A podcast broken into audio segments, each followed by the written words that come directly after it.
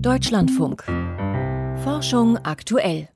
Das Klimaschutzgesetz der vorangegangenen Bundesregierung sieht vor, dass Deutschland bis zum Jahr 2045 klimaneutral ist. Die neue Koalition strebt ehrgeizigere Ziele an und setzt auf den schnellen Ausbau der erneuerbaren Energieträger. Allerdings gibt es bei dieser Strategie einige Herausforderungen.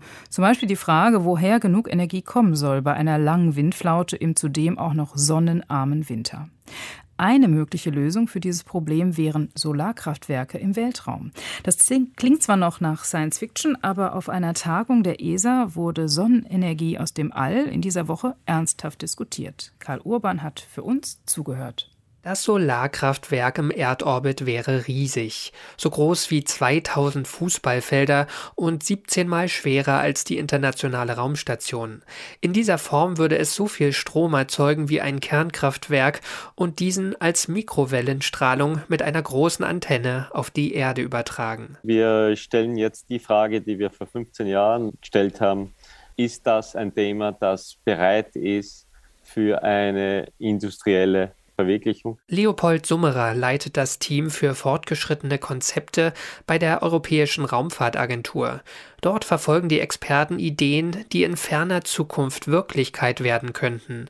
Diese Woche nun hat die ESA internationale Experten zu einer Konferenz über die weltraumbasierten Solarkraftwerke geladen.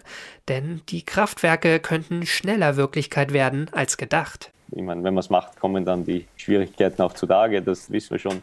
Aber bis jetzt haben wir noch keine wirklichen Showstopper gefunden. In den USA, Japan, China, Großbritannien, Australien und Südkorea arbeiten Expertinnen und Experten derzeit an den ersten kleinen Demonstrationsprojekten. Dabei geht es um extrem dünne Hochleistungs-Solarzellen, die wie tausende kleine Segel im All entfaltet und montiert werden sollen. Die drahtlose Übertragung der Energie mit Mikrowellen zur Erde erscheint möglich. Sie hat zumindest im Versuch auf der Erde über einige Kilometer weit schon funktioniert. Am Boden müsste ein Feld aus Dipolantennen installiert werden, kleinen Drähten, die die Mikrowellenstrahlung auffangen. Einmal realisiert, ließe sich mit der Sonnenenergie aus dem All möglicherweise ein Problem der Energiewende lösen. Die Frage ist, woher kommt, was wir jetzt Baseload Power nennen. Das ist die Grundversorgung, die jetzt von Nuklearkraftwerken, von Kohlekraftwerken und von Gaskraftwerken kommt. Ein Solarkraftwerk kann in Deutschland höchstens 16 Stunden am Tag Energie liefern, im Winter deutlich weniger. Sonnenenergie aus dem geostationären Orbit stünde dagegen auch nachts bei dichter Bewölkung und gleichmäßig über das ganze Jahr zur Verfügung. Die Ingenieurin Carrie Mullins vom Beratungsunternehmen Bryce Tech rät dennoch zur Vorsicht. It's hard. Es ist schwierig und es gibt immer noch viele Herausforderungen, bis es realisiert werden kann. Aus meiner Sicht ist es eine sehr nützliche Technologie, aber es ist immer noch ein weiter Weg. Mullins hat die Solarkraftwerke im All schon in den 1990er Jahren für die NASA analysiert. Damals erschienen vor allem die Transportkosten für jedes Kilogramm, das ins All geschossen wird, als Problem. Die NASA hat damals gesehen, dass die Kosten auf 400 Dollar pro Kilogramm sinken müssten. Das ist immer noch billiger als die heutigen Preise, aber die Startkosten sinken. Sie sind seither sogar sehr stark gesunken.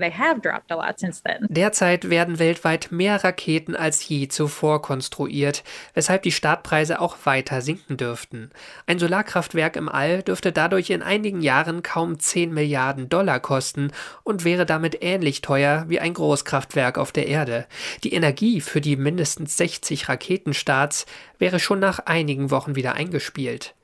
Dennoch bleiben einige offene Fragen. Roboter müssten die mehrere Quadratkilometer großen Anlagen im geostationären Orbit zusammenfügen. Solche autonomen Montagemethoden stehen noch am Anfang. Dazu würden Meteoriten, Weltraumschrott und Strahlung beständig Schäden verursachen und regelmäßige Reparaturen nötig machen. Für die meisten Experten erscheint all das aber vielleicht schon in 20 Jahren möglich zu sein und alles dafür zu sprechen, die Forschung für das erste Solarkraftwerk im All jetzt zu intensivieren. Karl Urban hat für uns in die fernen Welten geschaut.